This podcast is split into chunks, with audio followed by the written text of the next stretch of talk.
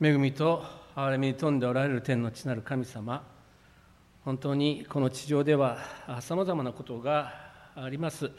当にコロナ禍の状況いまだに続いておりますしまたロシア・ウクライナの戦争も続いています。そしてまたつい最近ではトルコ・シリアにおいて多くの大きな地震があり2万5千人以上の方が亡くなったと私たちはマスメディアを通して聞いております。こういう疫病や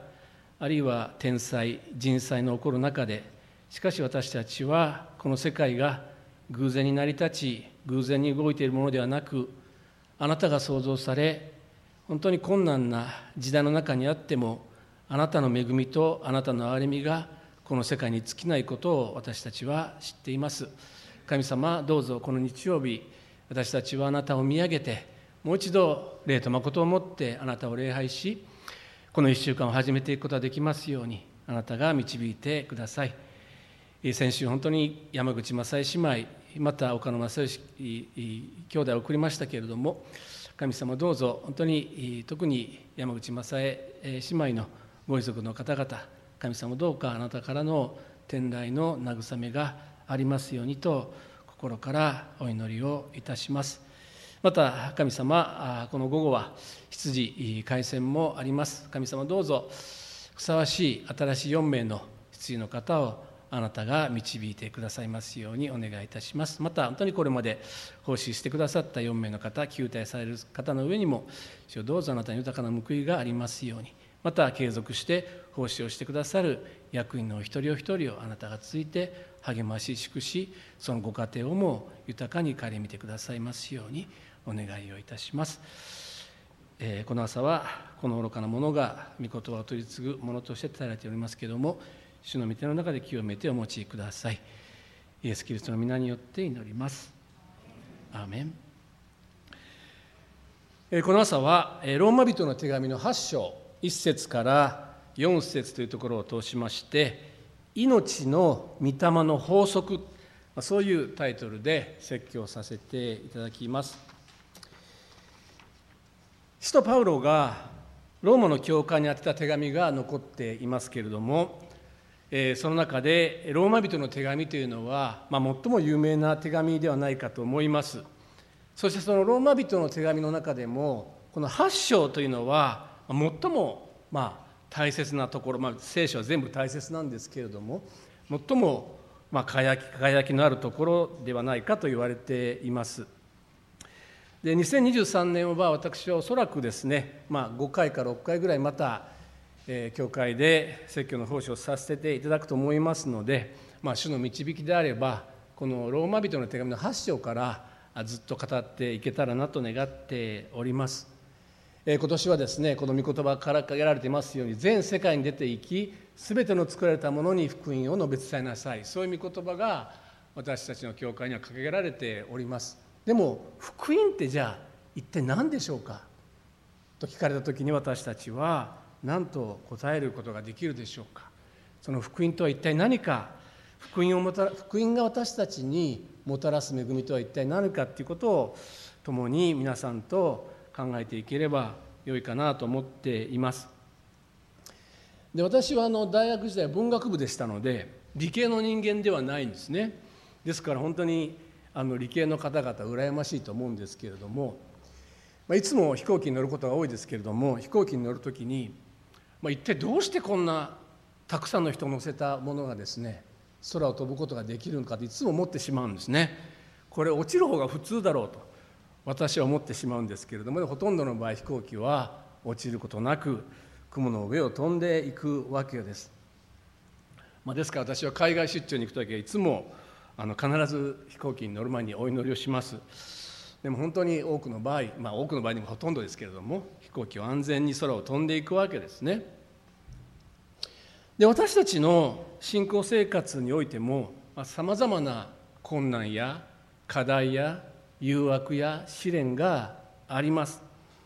でもその中にあって飛行機が飛んでいくように新しい力を得て生き生きと生きていくことができる。そのように聖書私たちを作り変えてくださったということが記されているんですね。イエス・キリストという方がそのことを可能にしてくださったというんです。一体どうしてそんなことが可能になったんでしょうか。ローマ人の手紙の8章はローマ人の手紙の中でもパウロが最も強調したかった部分だと多くの聖書学者が言っています。このところで初めにこういうわけでとパウロは始めています。ですから1章から7章までパウロは福音とは一体何なのかということをさまざ、まな角度から説明をしてそして8章に入っているわけですね。ですからこのイエス・キリストの福音の恵みの総まとめとしてパウロはこの8章を書いています。最初にパウロは言います。こういうわけで今やキリストイエスにあるものが罪に定められることは決してありません。何という恵みの言葉かと思うんですね。キリストイエスにあるものが罪に定められることは決してないとパウロは宣言するわけです。もしあなたが私がイエス・キリストという方を自分の主として自分の救い主として受け入れ信じているならその人は決して何があっても罪に定められることはないというんですね。言い換えれば神の前に義と認められるということです。もちろんこの言葉は神を信じる者はどんな罪を犯しても法的に裁かれないということではないですね。たとえクリスチャンであっても住んでいる国の法律に触れることをするならばそれはクリスチャンであろうとなかろうとその国の法律によって裁かれるのは当然のことであります。ですからここでパウロが言っているのはあくまでも神様と私たちの関係においてのことであります。聖書の神様はこの全世界を創造され今に至るまでこの世界を保っておられそして完全に清く完全に正しいお方であります。この方の前に立つ時に誰一人として私は正しいと主張することができる人はいないんですね。全ての人が例外なく神の前には罪人であります。その私たちの罪が許されるとするならば何らかの根拠がなければおかしいわけですね。その通りであります。ですからパウロは人の罪が許される根拠どうしてイエス・キリストにあるものが罪が許されるのかということをここで記しているわけですね。2節をご覧ください。なぜならキリストイエスにある命の御霊の立法が罪と死の立法からあなたを解放したからです。でここで立法っていうふうに訳されている言葉は、まあ、いろんなふうに訳される言葉なんですけれども原理。とか法律あるいは法則とも訳せる言葉なんですね。で私は個人的には立法よりは原理あるいは法則の方が分かりやすいと考えています。神様が創造されたこの世界には秩序があるんですね神様は秩序の神ですからこの世界を秩序を持って創造してくださいました。ですから多くの法則を見いだすことができるわけですね。多くの科学的な発見をした古代の科学者たちはほとんどクリスチャンでありました。アイザック・ニュートンやガリレオ・ガリレイやヨハネス・ケプラーこういう人たちはみんなクリスチャンなんですね。神様がこの世界を創造されたならば必ず法則があるそれを信じてその法則を見出していったわけです。万有引力の法則を発見したニュートン、まあ、皆さんもご存知だと思いますけれども、まあ、リンゴの木で木からですねリンゴが落ちるのを見て万有引力を発見したというふうに言われていますけど、まあ、あれはあの伝説のようでありますけれども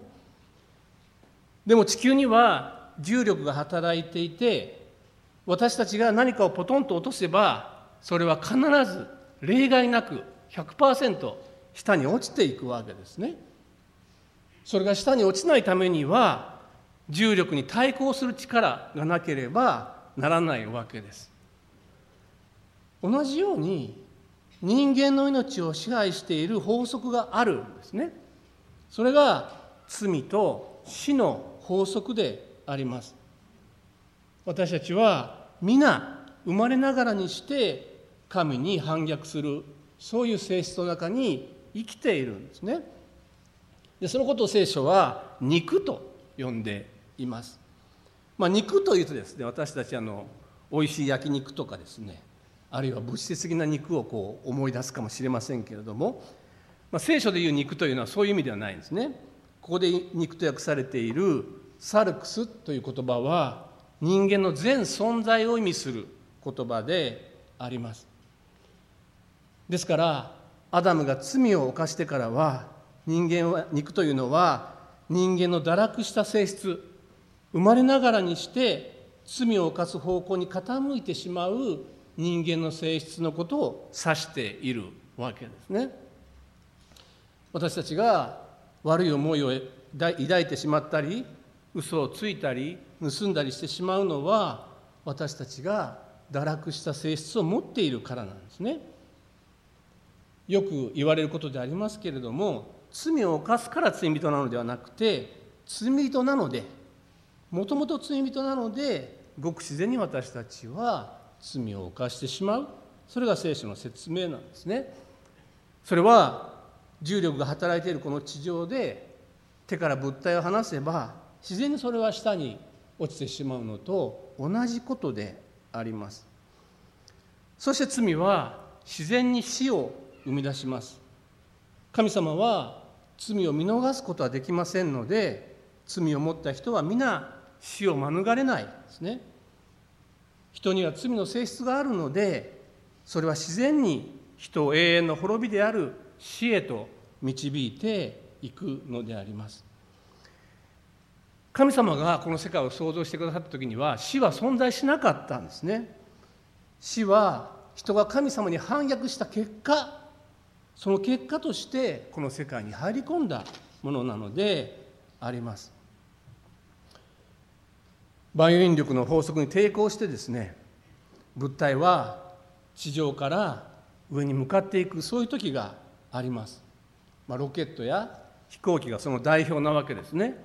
まあ、飛行機はこの空に向かって飛んでいくのはどうして飛べるんでしょうか、まあ、当たり前で皆さんは思っていると思いますけどもそれはエンジンがあるからですよね。エンジンの力によって重力に抵抗する力が機体に働くので飛行機は下に落ちることなく空に向かって離陸していきそして気流に乗ってこの飛んでいくことができるわけです。同じように罪と死の法則の中に生きなくてもいい。いつも落ちていかなくてもいい。罪と死の法則から解放される道が今開かれたということをパウロは言っているわけですね。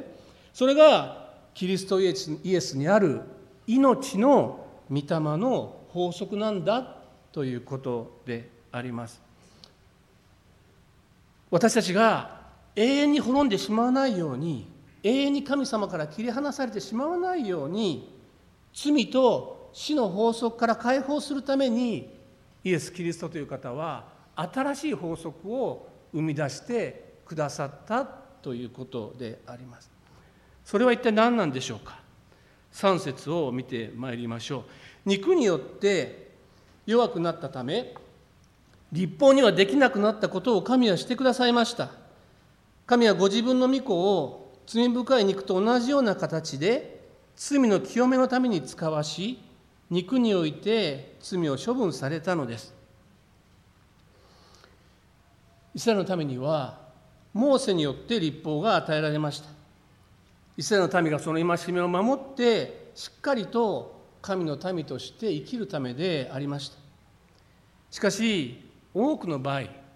皆さんもご存知のようにイスラエルの民は立法に従うことはできませんでした。それは私たちも同じなんですね。してはいけないと言われるとむしろしたくなってしまう。そういう傾向を私たちは皆持っているんですね。ですからパウロはそれは立法が間違っているのではなくて私たちの方が間違っているというわけです。肉によって弱くなったためとパウロは書いています。問題は立法にあるのではなくて私たちのうちにある弱さが問題なのだっていうんですね。同じローマ人の手紙の3章の23節でパウロは次のように書いています。すべての人は罪を犯して神の栄光を受けることができずすべての人ですね例外はありません。教職者と言われる人であろうが何人であろうが例外なくすべての人は罪を犯して神の栄光を受けることができない状態にあるということです。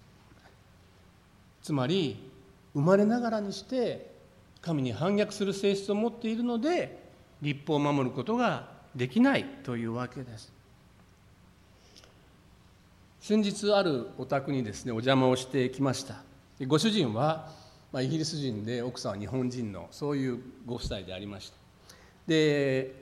えしばらく前にですねこのご夫妻は、まあ、日本人の男の子を養子としてあの受け入れたんですね。で、まあ、このお家にはですねゼリーがいっぱい買ってあるんですね。こうなんかチューブに入ったゼリーがいっぱい買ってあってその家のルールはその男の子は1日に1個食べてもいい。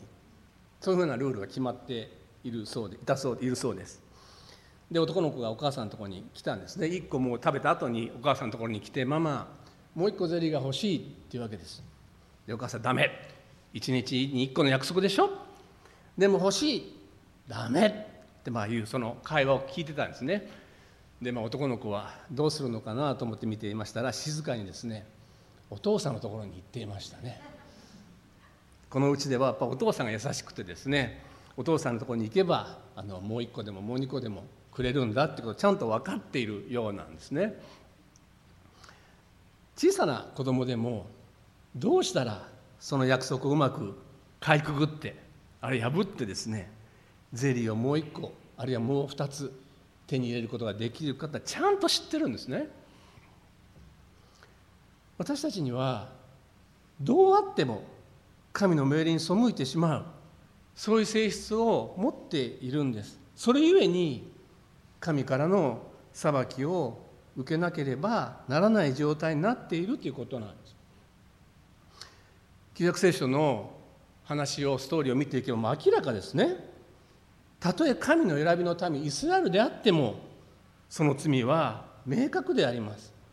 モーセはエジプトで人を殺しています。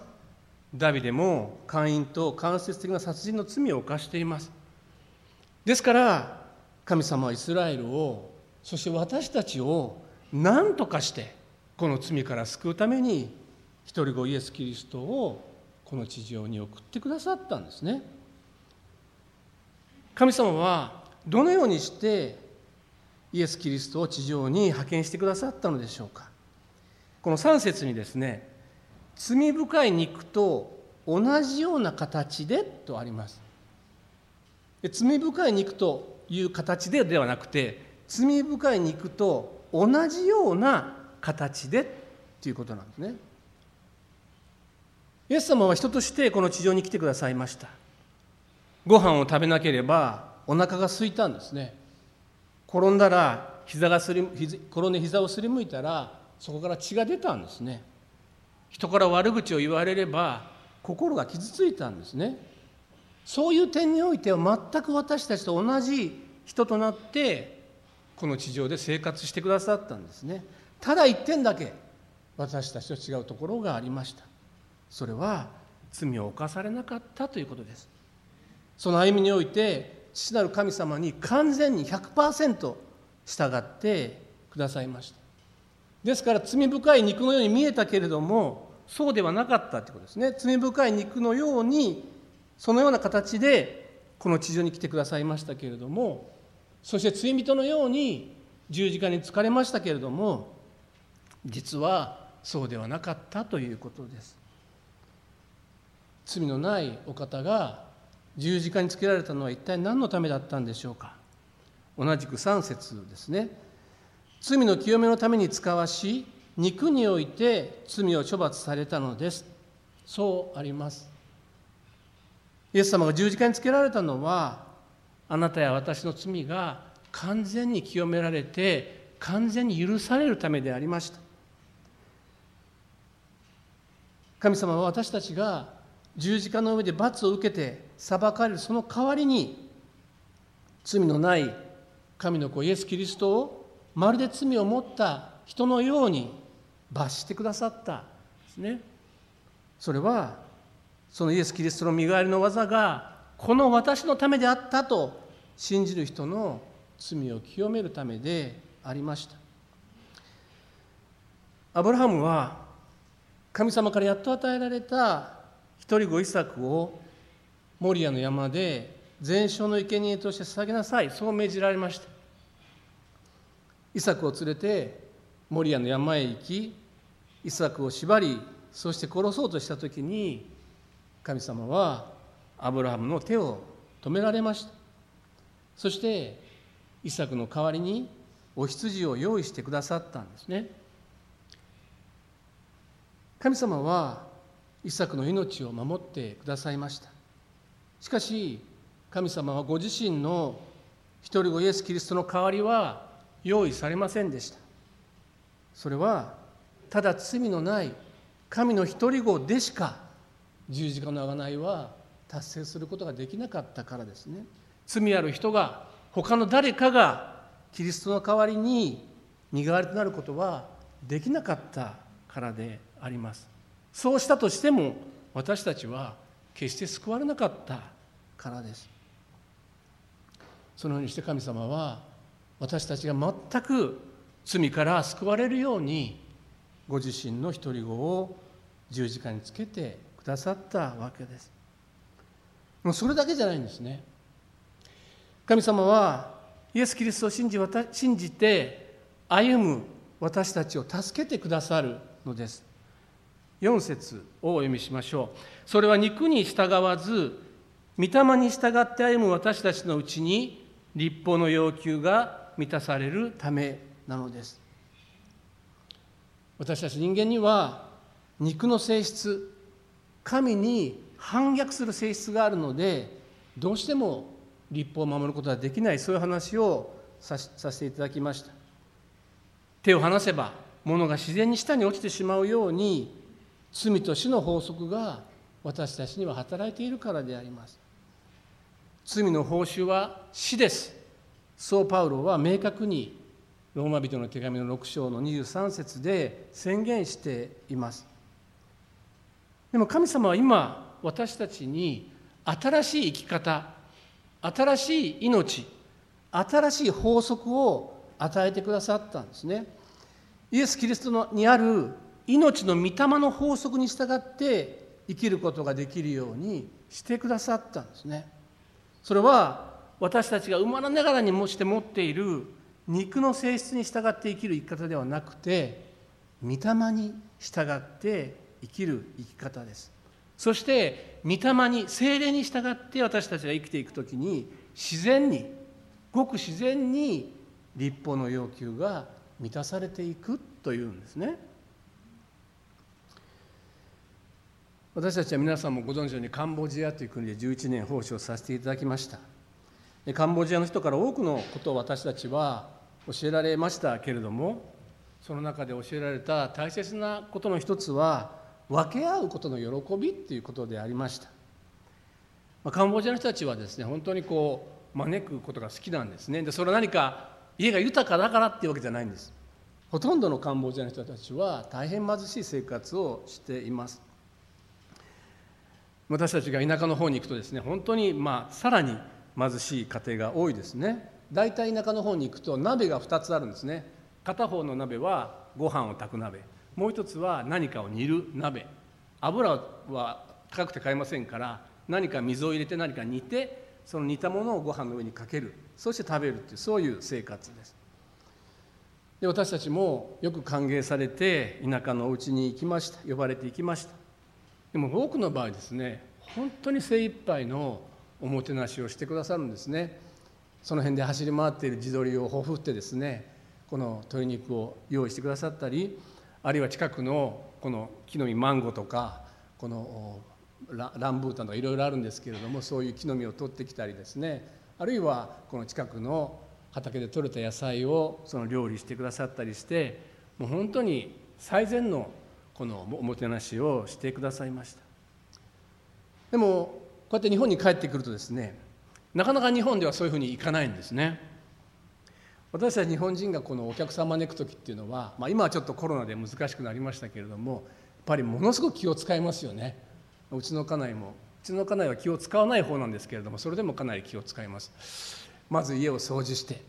そしてお客さんのメニューを考えてこういうものは食べられないかなこういうものはだったら食べられるかないろいろメニューを考えて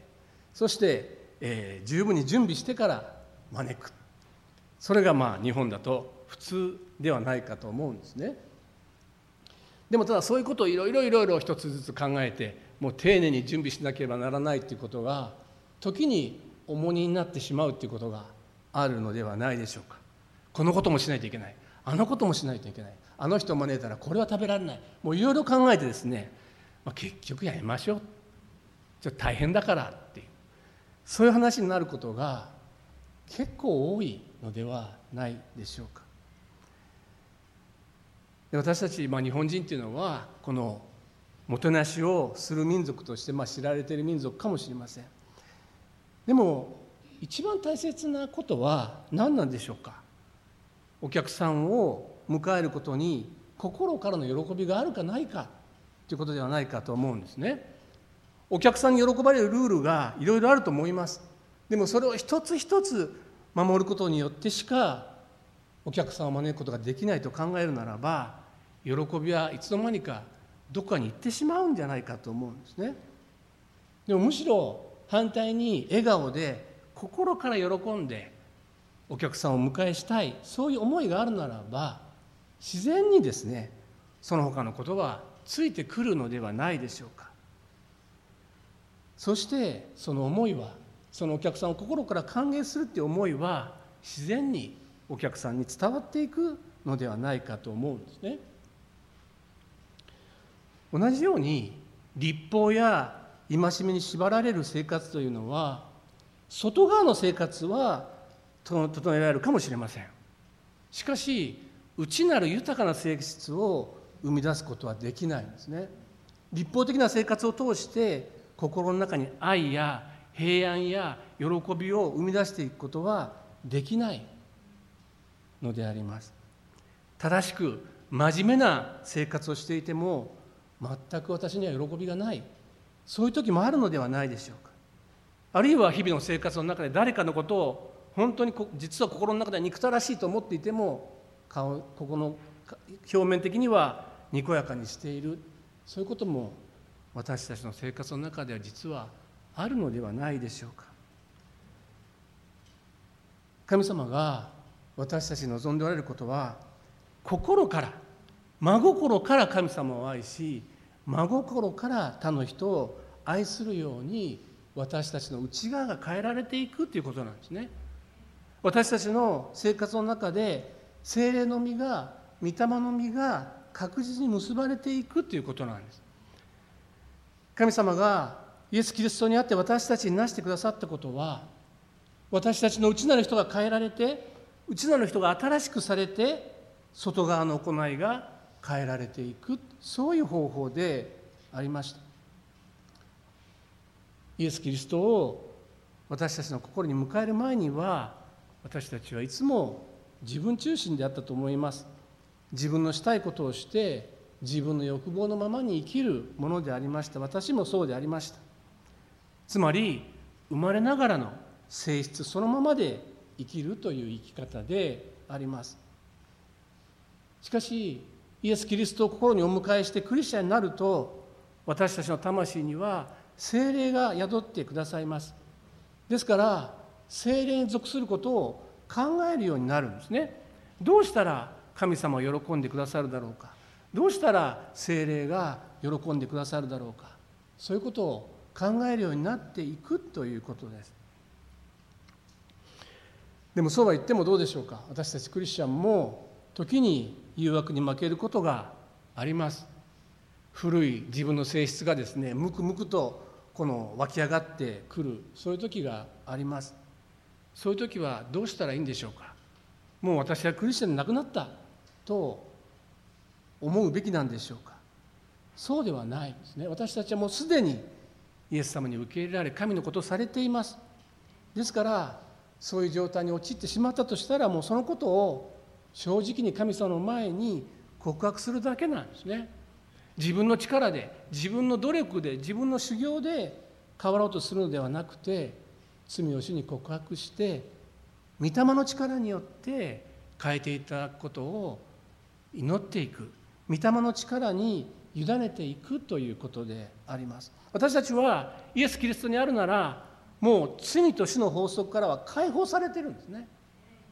命の御霊の法則によって生きる人にされているんです。ですからそのことを私たちは何度も何度も何度も自分に言い聞かせて私は今もうすでに命の御霊によって命の御霊の法則によって生きているんだということを言い聞かせて歩んでいくべきではないでしょうか。先週ですね古田先生がエペソビトの手紙からですね「聖書の民」と題して説教してくださいました。命の御霊の法則によって生きる人は同時に聖書の民として生きる人であります。私たちが気をつけなければならないことは御霊の自由の中で生きるということと自分勝手に気ままに生きるということを一緒にしないということですね。御霊によって生きる人というのは主の御言葉によって生きる人であります。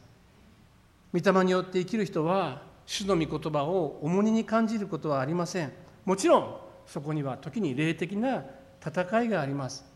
サタンが必死になって私たちを御言葉に従わないように仕向けてくるからですね。ですから戦いはあります。でもサタンの誘惑を退けて主の御言葉を喜び主の御言葉に従っていく人が御霊によって生きる人ではないでしょうか。神様が私たちに望んでおられることは天国へ行くまでの人生をですね何か苦しみながら悲しみながら生きることではないんですね。苦しみや悲しみは当然クリスチャンの生活にもあります。でもそのただ中で私たちは主を喜びイエス・キリストがどんなに私たちに素晴らしいことをしてくださったのか罪と死の法則から私たちを解放し命の御霊の法則によって生きるものとさせてくださったのかということを感謝し御霊の力によって生き生きとした人生を生きることが神様の私たちに対する願いであります。そして神様は実際に私たちがそう生きることができるようにと道を開いてくださったんですね。クリスチャン生活というのは何か一生懸命良いことをしなければならないと言って自分に鞭打って生きる生き方ではなくて神様の子供として精霊に満たされて精霊に導かれて生きる豊かな人生であります。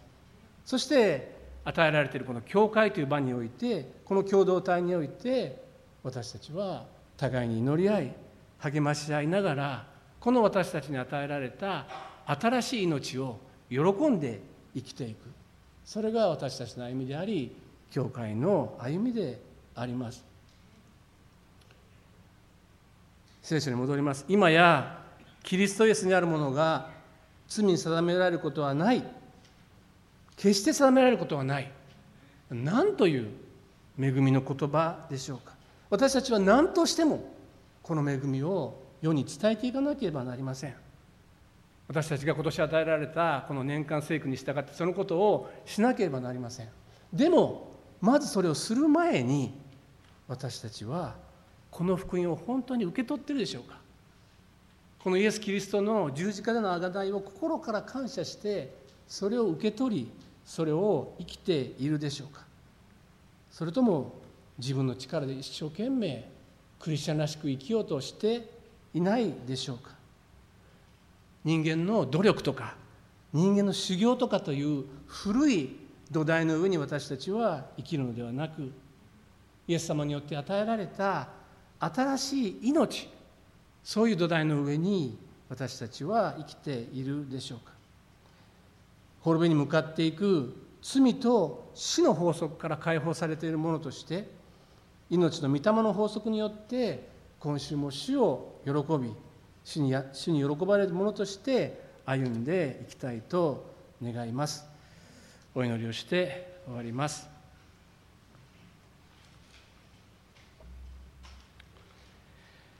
天の地なる神様かつては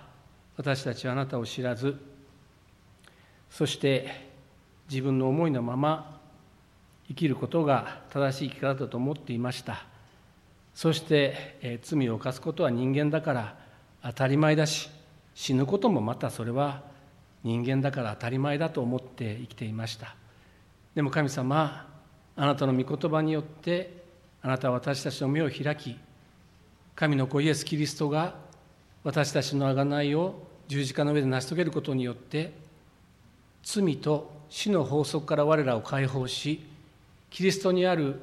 命の御霊の法則によって生きる道を開いてくださったことを神様感謝いたします。神様時に私たちは簡単に古い生き方に戻ってしまいます。でも神様どうぞいつももう一度私たちを引き戻してくださり私たちはすでに新しい命が与えられている新しい民なのだということを神様どうぞ今週も思い起こさせてくださり古い自分の欲に従っていくのではなくて新しくされた私そして神様が与えてくださった御霊に聞き従って歩んでいくことができますように今週も私たちを導いてください。そして機会があるならばこの素晴らしい恵みを私たちの周りの人たちに分かち合っていくことができますようにどうか私たち一人一人をお持ちください。イエス・キリストの皆によって祈ります。アーメン。